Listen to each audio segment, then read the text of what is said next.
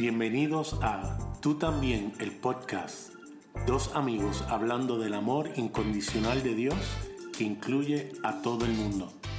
Saludos Javier. Saludos Nader. Una vez más en Tú también, el podcast, donde Yes, sir. hablamos de ese amor extraordinario de Dios que incluye a todo el mundo.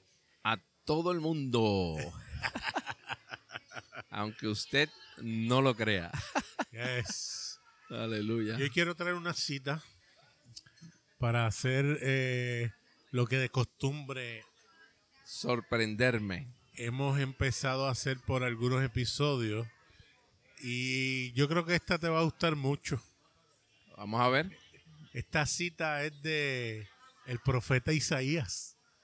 Muy bien. Eh, y está en Isaías 55, 8 y 9. Él está hablando de parte del Señor, ¿no? si, em- si empiezas por ahí, yo no sé si terminemos en Apocalipsis. Bueno, Pero está bien, yo creo que podemos y después hacer y después hacer un capítulo aparte sobre esto porque esto está divino. Él dijo, porque mis pensamientos no son vuestros pensamientos ni vuestros caminos mis caminos dice Jehová.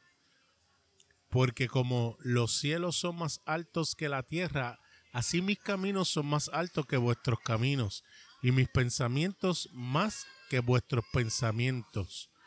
Como la lluvia y la nieve desciende de los cielos y no vuelve allá, sino que riega la tierra y la hace germinar y producir, y da semilla al que siembra y pan al que come, así será mi palabra que sale de mi boca, no volverá a mí vacía, sino que hará lo que yo quiero y cumplirá aquello por la cual la envié. Eso es como para predicar un sermón, ¿verdad? Sí, sí, sí.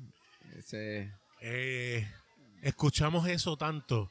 Los pensamientos de Dios no son los mismos que los nuestros. Y yo creo que va a tono al libro de Apocalipsis. Porque cuando ustedes vayan escuchando lo que nosotros vemos en el libro, al igual que muchas otras personas se van a dar cuenta que no es lo mismo a lo que nosotros teníamos pensado. Pero también va a ocurrir que va a haber unas personas que nos van a decir, ah, ustedes están jalando a Dios a los pensamientos tuyos, de ustedes, lo que ustedes quisieran que ocurriera. Porque hay cosas bien horribles en ese libro que tienen que ocurrir, que tienen que pasar. Porque ¿quién juzgará a Dios? Y, ¿ves? Para cosas malas de un Dios que se interpretó como que manda a matar a toda una nación con los niños y las mujeres y los animales, pues cuando uno señala eso, las personas dicen, no, no, chico, es que tú estás queriendo poner, humanizar a Dios, nosotros no, ¿quiénes somos para juzgar al Dios soberano? O para decidir a quién Dios puede matar o quién no puede matar. Pero lo interesante es que cuando el profeta habla acerca de que sus pensamientos son más altos que los nuestros, lo que está hablando es de su infinita bondad y misericordia, no de las cosas malas y horrendas que nosotros vemos en las escrituras. Sí, realmente ese es un pasaje que muchas personas por mucho tiempo han malinterpretado. Porque, como tú dices, se van por la línea del juicio porque eso es lo que piensan de Dios. Tú sabes, pero Dios no se trata de eso. Dios está lleno de amor, misericordia, porque Él es amor. Tú sabes, y la misericordia es algo que se manifiesta a través de su persona porque esa es su esencia. Y la realidad es que ese pasaje eh, aunque hay gente que si nos escuchan no van a estar de acuerdo con nosotros, pero porque piensan que toda la escritura es relevante a nuestra vida, independientemente del tiempo. Y podríamos decir que hasta cierto punto sí, hay cosas que pueden aplicar a nuestra vida, pero en ese momento, cuando Isaías está hablando a nombre de Dios, sí los pensamientos de Dios eran más altos, porque todavía Jesús no se había encarnado. Y cuando Él dice que la palabra yo la voy a, a enviar y que no retornará vacía, está hablando del logos de Cristo, del mismo Cristo, ¿verdad? Y Cristo no regresó con las manos vacías a donde el Padre. Y entonces Isaías estaba hablando de eso específicamente. ¿Ves? Ahora, hay gente que todavía quiere aplicar ese verso a nuestra vida normal, cotidiana ahora, cuando realmente no tiene aplicación ahora, porque Pablo dice que ahora nosotros tenemos la mente de Cristo. Quiere decir que los pensamientos de Él son los pensamientos nuestros. Ah, que a veces yo tengo pensamientos negativos. Sí, puedo tener pensamientos negativos. Pero eso no quita el hecho de que tenga la mente de Cristo. ¿Ves? Quiere decir que los pensamientos de Dios son los pensamientos nuestros y el Espíritu nos va guiando, nos va llevando, nos va conduciendo a la realidad de lo que ya es. Nosotros siempre hemos tenido la mente de Dios, pero no lo sabíamos. Y en el Antiguo Testamento, pues obviamente al no saberlo, pues los de Dios eran más altos que los nuestros. Pero cuando Él envía el Logos, que se encarna, los pensamientos se fusionaron para nosotros. Para Él estaban fusionados, pero para nosotros se fusionaron, se unieron. Por eso es que en Cristo, en Jesús, ocurre la unión hipostática donde es 100% Dios y 100% hombre. Los dos pensamientos se unen el pensamiento divino, que es la gloria de Dios, y el pensamiento del hombre, que es la gloria del hombre, los dos en un solo cuerpo, donde expresan la esencia misma de quien es Dios, que se manifiesta originalmente en Jesús y ahora se manifiesta en todos nosotros. Uf. Aleluya. Es rico, es rico, demasiado rico. Poderoso. Y sabiendo eso, pues podemos, Apocalipsis podemos enfrentarlo utilizando la mente de Cristo para ver la revelación de Jesucristo en ese libro. No las profecías que nos quieren hacer creer que el mundo se va a acabar. Aleluya. Se parte de. Wow, yes. ¿Verdad? Es emocionante poder ver las cosas a la luz de la mente de Cristo. Y seguimos en nuestra jornada a través del libro de Apocalipsis me he dado cuenta, Javier, que el libro de Apocalipsis es de gran interés en las personas. Demasiado. La gente le gusta saber. Dime acerca del fin. De hecho, los discípulos querían saber, ¿no? Eh, dinos cuándo va a ser el fin de estas cosas que tú estás diciendo. En Mateo 24, ¿no? Exacto. Eh, y Jesús fue muy claro de decirle que iba a ocurrir en el final de ese tiempo, ese momento. La destrucción del templo. De eso que estaba hablando Jesús. Y lo vamos a estar viendo. Sí que estamos en el capítulo 4. Eh, y es maravilloso el capítulo porque va creando el escenario para establecer de cuatro maneras diferentes un suceso que cambió el mundo por el resto de la eternidad. Vamos a establecer aquí que el apóstol Juan está viendo el mismo suceso de diferentes formas. De cuatro maneras distintas. Por eso es incorrecto. Hay, hay, frases en el. Y la vamos a ver hoy en el capítulo 4. Hay frases, por ejemplo, empezando el capítulo 4, que dice en, en las traducciones regulares: dice, después de esto miré. ¿Verdad? Y la expresión en griego ahí es metatauta. Meta lo traducen como después de. Pero meta lo que quiere decir realmente es estar unido a o junto con o que coincide. ¿Ves? Quiere decir que el apóstol, Juan está diciendo, ok, esto que coincide con los mensajes de la iglesia donde establece que Cristo es que es soberano y que nosotros somos, estamos sentados a la diestra del Padre junto con el Hijo. Esto coincide con lo anterior. Por eso en el capítulo 4 es importante establecer, como ya dijimos anteriormente, Apocalipsis no se escribe en términos cronológicos. Entonces, cuando se traduce después de esto, uno interpretaría, pues se acabaron el mensaje a las iglesias, después de esto viene esto otro.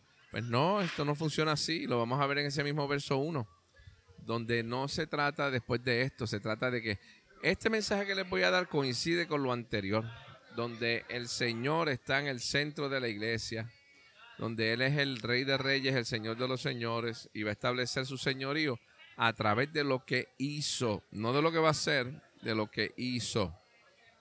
Por eso es bien importante establecer que Dios, lo que muestra en el capítulo 4, muestra un escenario eterno, desde la eternidad. No es que va a pasar después de las cartas o después de que pase X o Y o Z. No, de eso no es que se trata. De hecho, déjame leerlo aquí en la versión del espejo, porque Claro. yo creo que es maravilloso como lo dice François Dutour. Él dice, hablando del estar sentados juntos, quiero que veas algo. ¡Wow! Lo que veo me dejó atónito. Una puerta abierta de par en par en el reino celestial. Lo primero que oí fue una voz hablándome. Era tan distinguida y clara como el sonido de una trompeta. Captó mi atención, invitándome a entrar. Sube acá y te mostraré cómo todo coincide con lo que ya has visto. Yes.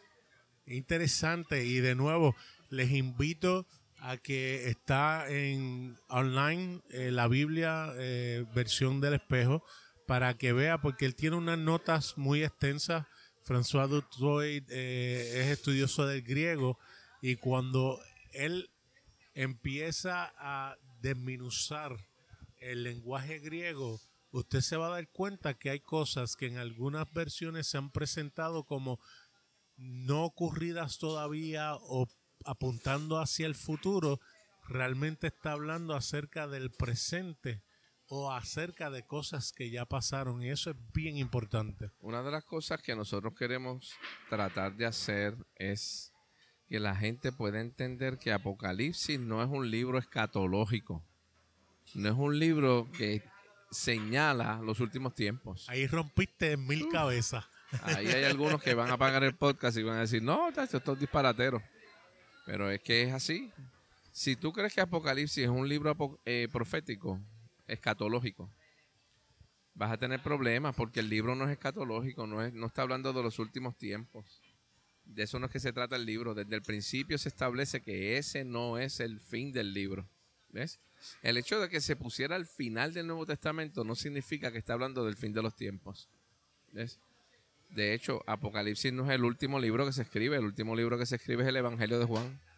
En términos cronológicos, el Evangelio de Juan es el último que se escribe. Ahora, sabiendo eso, es importante porque en ese versículo que tú leíste, Dios le dice a Juan, Juan, ven acá que te voy a enseñar de qué se trata todo esto. La experiencia que tuviste en Jesús, te voy a explicar de qué se trata. Por eso en primera de Juan capítulo 1, cuando en la primera carta de Juan, él escribe y dice, yo les voy a escribir a ustedes lo que yo he visto, lo que yo he escuchado, lo que yo he palpado. De eso es que les voy a hablar. Entonces, Dios sabiendo eso, dice, ven acá, sube acá, mira la puerta, quiero que veas al ámbito eterno. Y lo introduce para que vea la eternidad a Juan. Y le dice, esto que vas a ver va a coincidir, va a estar de acuerdo con lo que tú has visto. Lo que tú viste en Jesús, eso está de acuerdo con lo que yo te voy a enseñar. O sea que no está hablando de que te voy a enseñar lo que va a suceder pronto, como la mayoría de las versiones traducen. Otra vez, esta expresión metatauta la han traducido como que te voy a mostrar lo que va a suceder pronto. Cuando en realidad eso no es lo que quiere decir. Lo que quiere decir es que te voy a enseñar lo que coincide con lo que tú has visto ya. Por eso es que la Biblia del espejo es tan importante para nosotros, porque nos ayuda a entender mejor eso. ¿Ves? Eh, ahora, seguimos al verso 2. El versículo 2, ¿cómo es que dice? Ahí, porque es que no lo tengo, nada, no lo tengo en, en el espejo aquí. Dice, así aquí estoy, embelazado en el espacio infinito del gozo del Espíritu. Cuando la visión se abre, la primera cosa que Juan ve en el cielo es el trono en su lugar. Entonces vi uno sentado en el trono. Claro. Ahí en ese capítulo 4 explica que entonces ve el trono y ve a uno sentado. Y es importante que a ese que ve sentado, nosotros también estamos sentados en él. Eso dice Efesios 2.6. Nosotros estamos sentados ahí. Quiere decir que Juan está echando un vistazo. Dios le está mostrando el acontecimiento eterno. Desde siempre yo he estado en el trono, pero ustedes no lo sabían. Y ustedes han estado en el trono conmigo y tampoco lo sabían. Pero aquí yo quiero que veas de qué se trata esta experiencia eterna, donde estamos teniendo una intimidad permanente, claro. Él la va a presentar de diferentes maneras, incluyendo eh, cuando ve los cuatro, las cuatro rostros diferentes, un ser viviente de cuatro rostros. Eh, que eso, cuando vamos al Antiguo Testamento, el profeta Ezequiel ya lo había visto y había tenido, en inglés se le llama un glimpse. Un destello. Un destello de lo que era la situación eterna en Dios y que nosotros estamos en eso. Y Dios le da esta revelación a Juan cuando le explica, mira dónde está sentado Jesús. Está en el trono. Entonces, obviamente sabemos que esto es importante porque las cartas, en la carta de Apocalipsis, el libro de Apocalipsis va dirigido a las iglesias. ¿Ves? Y este mensaje de, de, decirles, saben que ustedes están pasando por un momento de dolor, de sufrimiento, de angustia, de persecución. Pero quiero decirles algo. Hay uno que todavía está sentado en el trono, que ha estado en el trono desde siempre y ustedes están juntamente con él. Y hay un aspecto de eso que me encanta, lo escuché de un predicador una vez y a lo mejor es muy simple, ¿no? Pero a mí me fascinó y no sé si concurre con lo que voy a decir, pero él dijo lo siguiente, así como las estrellas están por encima de todo lo que ocurre aquí en la tierra, si nosotros estamos sentados en lugares celestiales, significa que cuando ocurre algún suceso horrible, algún desastre, algún terremoto, algún huracán, las estrellas que están por encima de todo eso ni, ni se afectan en ningún, en, para nada, porque no están eh, sujetas a lo que ocurre. Y así nosotros, si estamos en lugares celestiales sentados con Cristo Jesús, debemos ya reconocer que estamos por encima de las cosas que pueden ocurrir aquí en la tierra. Y uno dice, oye, es fácil decirlo cuando a lo mejor no, no te ha pasado X o Y, o has tenido un rompimiento en la familia o un familiar enfermo. Pero yo creo que hemos sido claros en eso. Nuestra posición en Jesús va más allá de las cosas que nos ocurren, porque nuestra promesa está en Él, no en el ahora. Y en el Él es algo eterno de, desde ahora hasta siempre. Y eso no quita que no pasemos por el dolor o, no o, seamos estremecidos, pero cuando nos damos cuenta que nuestra posición es una permanente, yo creo que puede sobrepasar todos esos eventos duros y difíciles que puedan llegar a nuestra vida en cualquier momento. Sí, y eso en el libro de Apocalipsis lo vamos a ver porque lo que se describe son momentos muy intensos para la humanidad. Pero por encima de esos momentos intensos, como tú bien dices, Cristo está sentado y está por encima. Estamos arriba de las situaciones que pueden ocurrir, aunque no lo sintamos en el momento. Este, pero ahí Juan ve, ve los 24 ancianos, ¿verdad? Que representan a la humanidad. ¿Verdad? Hay gente que dice, no, porque esos son los 12 las doce tribus de Israel más los doce apóstoles, ¿verdad? La congregación de los santos, que incluye a todos, porque la eclesía se compone de todos aquellos que han sido llamados y que han, podido entender cuál es su identidad verdadera. Aquellos que Dios ha llamado por el nombre correcto y han podido entender cuál es su identidad. Y están, esos 24 ancianos están en el trono adorando, están honrando al Señor, están intimando con Dios. Claro, Juan los ve como que se inclinan, como que están ahí, ¿verdad? pero la realidad es que están intimando con el Señor. Eh, y quiero recordar, o sea, eh, Apocalipsis está lleno de símbolos. Quiere decir que no es literal que están en un trono y no es literal que están inclinándose. Es la forma que Juan lo ve para expresar algo que está ocurriendo. Pero la realidad es que la adoración, cuando nosotros entendemos que la adoración, la palabra proscuneo en griego, lo que significa es tener intimidad cara a cara con Dios y Él con nosotros, pues entonces no vamos a estar pensando en tirarnos al piso, en arrodillarnos, no, es como Él lo va a expresar, ¿me entiendes? Porque es lo que conocían. Pero no es que sea literal, porque el libro no es literal. Está usándolo de ejemplo para expresar algo que Él está visualizando.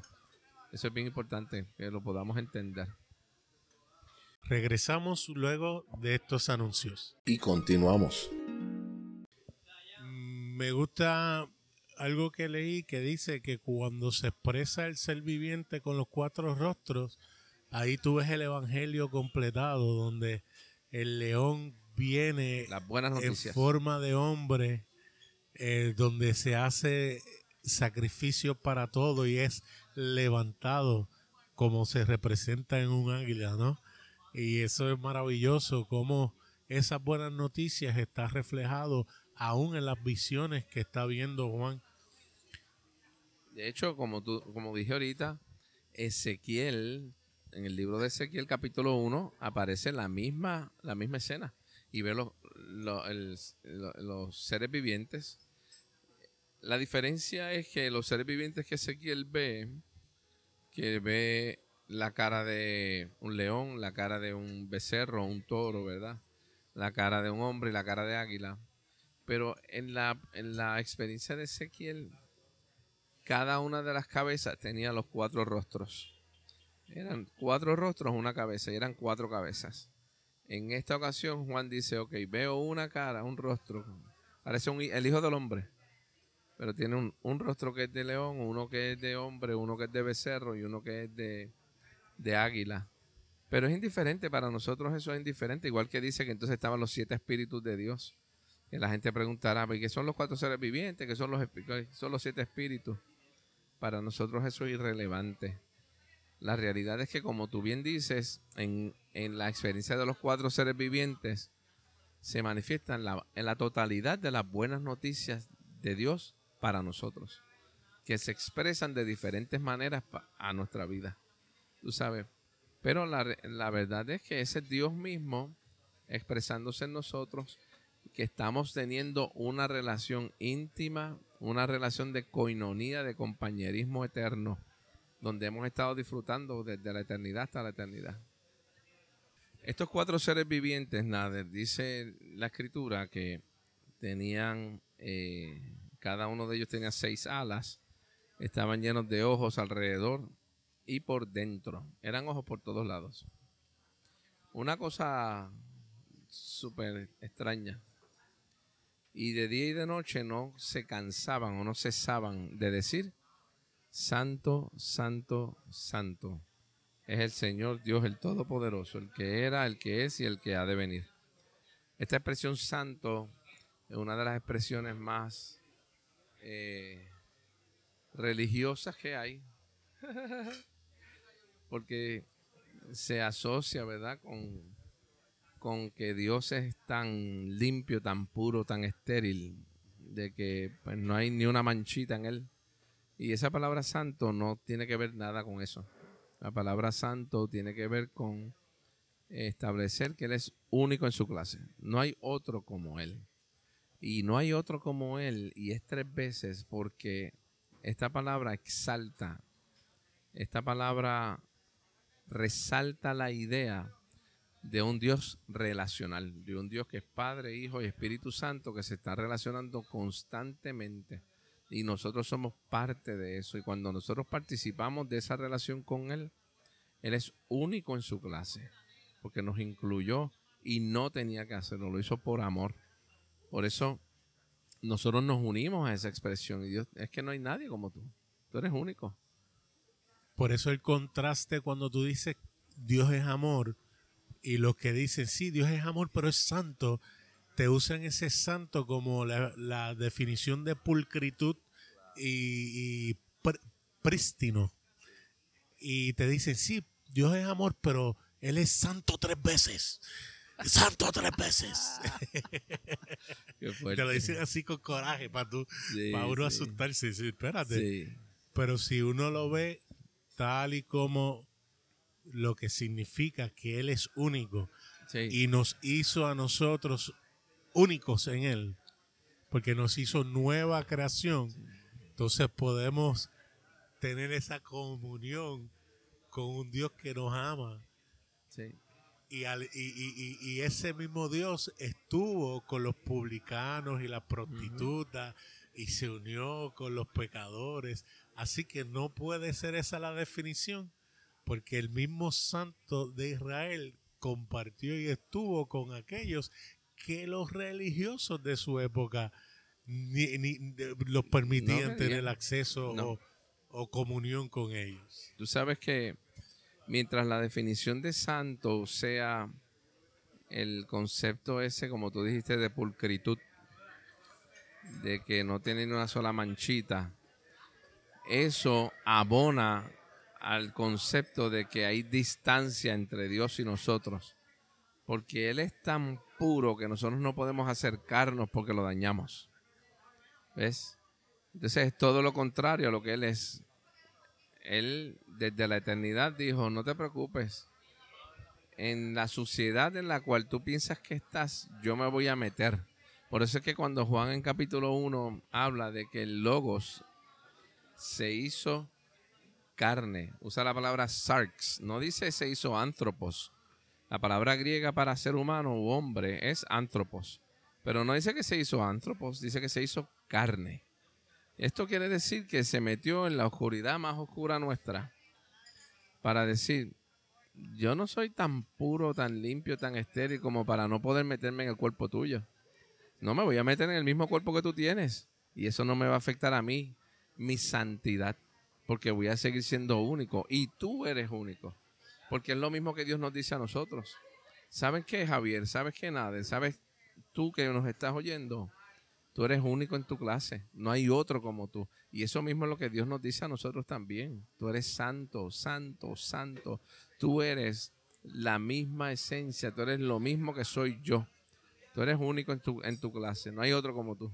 Y esa idea equivocada para nosotros de la santidad ha traído lo de la sustitución penal, la teoría de la sustitución penal, donde el Dios Santo no pudo ni mirar a su hijo, tuvo que darle la espalda como si la Trinidad pudiera dejar de serlo en algún momento de la eternidad, porque su esencia no puede ser distinta en ningún momento, porque deja de ser el Dios Todopoderoso.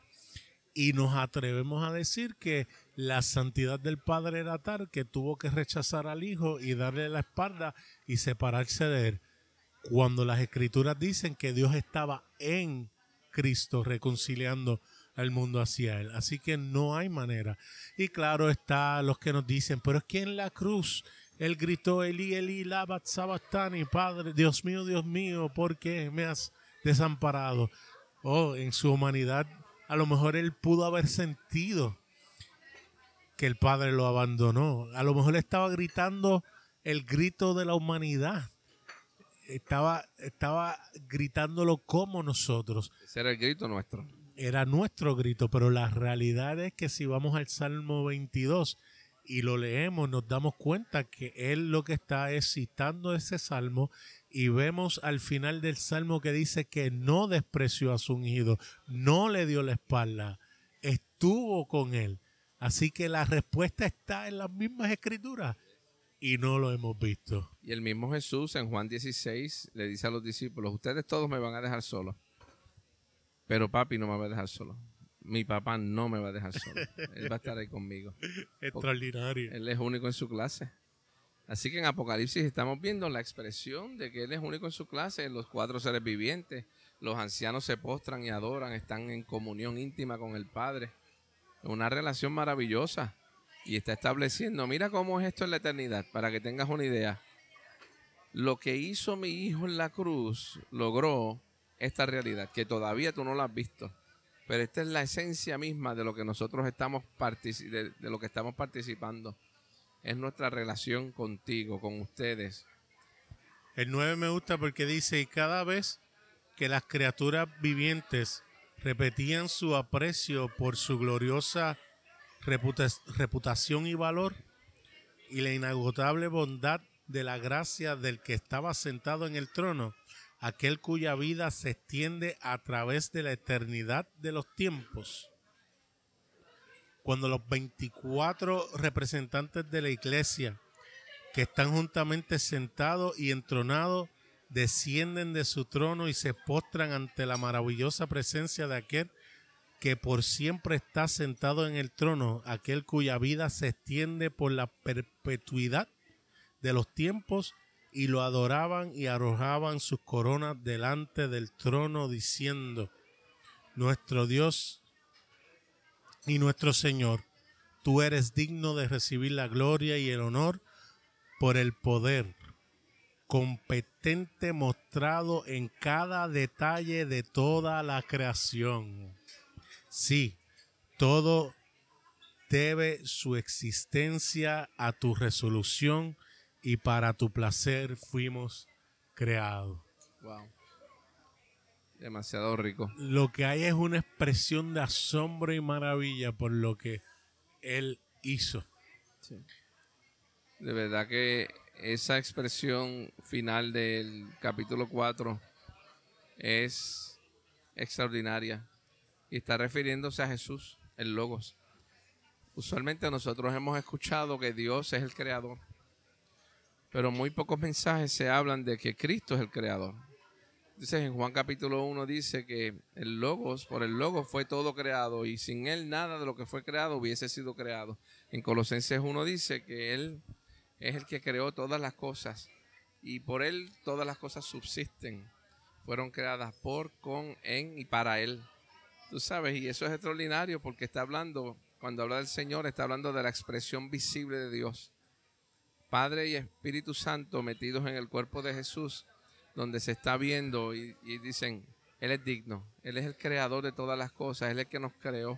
De hecho, estaba leyendo esta semana algo que estuvo súper, súper rico. Y es que no solamente Dios, fuimos hechos por Él. Fuimos hechos de Él. We were made out of God. Nuestra esencia, la materia prima de la que estamos hechos, es Dios mismo. Porque Él usó de modelo para crearnos a Cristo. Por eso es que en Hechos 2.10 dice que somos la creación de la obra maestra de Él. Creados en Cristo Jesús. La materia prima nuestra es Cristo mismo. El ser humano está hecho de Cristo y no lo sabe. Tú sabes, Él es digno. Y nosotros somos dignos porque estamos hechos de Él mismo. Él es nuestro creador. Y no solamente es nuestro creador, que nos hizo de Él mismo. Los que crean usualmente usan materia prima distinta a lo que son ellos. Pero Dios dijo, no, no, no. Aquí yo voy a usarme a mí mismo. Yo soy la materia prima de ustedes. Aleluya. Yes. Verso 5.1 sigue diciendo, y vi uno sentado sobre el trono, teniendo un rollo en la palma de su diestra. Estaba escrito en ambos lados y sellado con siete sellos. Luego vi un muy poderoso pastor mensajero proclamando a gran voz, ¿Hay alguien que pueda reclamar el derecho de abrir el rollo y romper sus siete sellos? Y nadie en la esfera celestial o sobre la tierra o debajo de la tierra tenía derecho de abrir ni aún mirar nada de lo que allí estaba escrito. Me sentí terriblemente quebrantado y lloré desconsoladamente al pensar que pareciera no haber nadie con derecho de abrir el rollo interpretarlo. Está preparando el escenario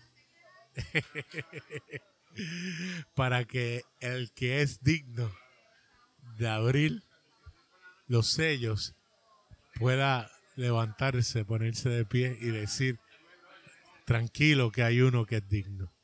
El capítulo 4 te habla sobre lo que es, ¿verdad? Lo que existe, lo que siempre ha existido y lo que va a existir por la eternidad.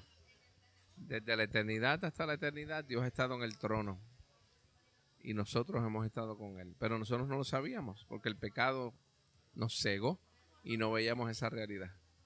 Entonces, en el capítulo 5, si pudiéramos decirlo de alguna manera, explica cómo es eso posible. En el capítulo 5 empieza a decir, ¿cómo es que Él es digno? ¿Cómo es que Él está en el trono? Pues les voy a explicar, les voy a dar un ejemplo. Yo estoy viendo un libro con sellos. Y esto es lo que ocurre. El pecado los ensegueció a ustedes, los, los dejó ciegos y no podían ver. ¿Cómo vamos a resolver el problema del pecado, de estar ciegos, de la enfermedad? Pero ya Dios había preparado la cura para la enfermedad.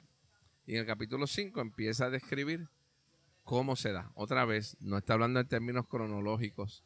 Ahora empieza a decir cómo es que Dios manifiesta o expresa el llevarnos desde la eternidad hasta la eternidad en el trono de Él. Aleluya. Y para mí, Javier, viene en el 5.5 uno de los versos más contundentes o más importantes del libro de Apocalipsis, por lo menos para mí.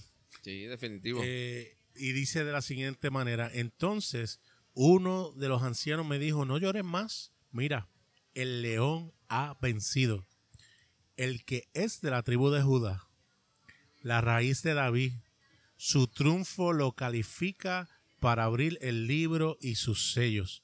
El 6 dice, entonces miré y vi al león y allí, como si fuera uno con el trono, y al unísono con los cuatro seres vivientes tomando el lugar central en medio de los ancianos, vi a un cordero vivo y de pie, aunque parecía haber sido violentamente inmolado en sacrificio.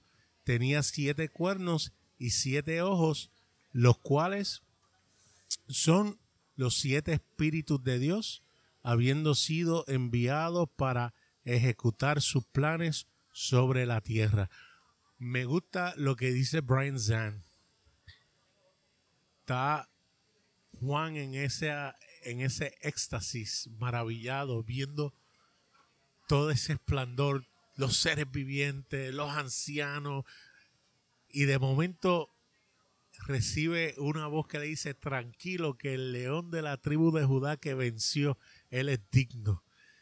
Y la gente ve el león y ve el cordero simultáneo. Pero la interpretación de él me gusta porque él dice, él se viró con esa emoción de ver un león y cuando mira, dice que ve un cordero. Y este degollado, con siete cuernos, asesinado. Pero ve acá, esto es una contradicción. Eso es para borrarle la mente a cualquiera. Estoy a la expectativa de ver un, ser majestuoso que es el rey de la selva, que domina. León de Narnia.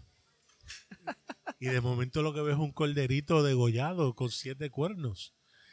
Ese corderito degollado con siete cuernos venció y es el vencedor. Y esa es la mentalidad que yo creo que si podemos lograr transmitir a los que nos escuchan, va a cambiar su manera de ver la vida. Porque venció, en medio de tu problema, venció. Lo hemos dicho otras veces, no nos cansamos de decirlo. No importa tus circunstancias, venció. Aunque estés solo, estamos en, febrero, el día de, de los enamorados. Aunque te tengan en el friend zone. Él venció. Y vamos a ver esa realidad a través de los el resto de los capítulos, cómo ese cordero que venció está sobre todos los reinos, sobre Roma, sobre el imperio romano, sobre la, la iglesia o la institución judía y los judaizantes que querían eh, cambiar la mentalidad de los creyentes. Él venció sobre todo. Sobre todas las cosas. Él es el Cordero que vence. Y es, esto es extraordinario, nada, porque Dios ahí muestra cómo el amor es el que vence por encima de todas las cosas y vence de manera distinta a lo que nosotros estamos esperando que sea. Nosotros estamos esperando que Él ponga a todos los enemigos bajo sus pies y que los acabe. Que era lo que el pueblo judío, esperaba, un rey que lo fuera a libertar de las garras de Roma. Y que ha adoptado la iglesia moderna. Claro, el imperialismo. Claro. No, no, tenemos que vencer y, ser los que venzan a, a, los paganos, a las otras naciones malas y terribles. Que Dios acabe a los impíos y los paganos. Pero no, Él no está para eso. Por eso, para mí esto es tan, tan extraordinario, porque sencillamente Dios es el Dios que se somete al ser humano por amor. Y en ese sometimiento vence, porque el amor siempre vence. por eso vamos a ver en los próximos, las próximas semanas cómo las diferentes estampas van a presentar cómo Dios vence de manera diferente. Y esta primera va a ser los sellos, ¿verdad? El libro que se va a abrir y el, el cordero es el que es digno de abrir los sellos para establecer cómo es que se vence. Gloria al Señor. Y nosotros vamos a ser más que vencedores juntamente con Él. Gloria a Dios. Nos puedes escuchar a través de Apple Podcast, Google Podcast, anchor.fm o donde quiera que escuches tus podcasts. También nos pueden escribir a tú también el podcast gmail.com o me consiguen en Facebook Nader Manastra Díaz. O a mí a través de Facebook Javier en él. Hasta, la próxima.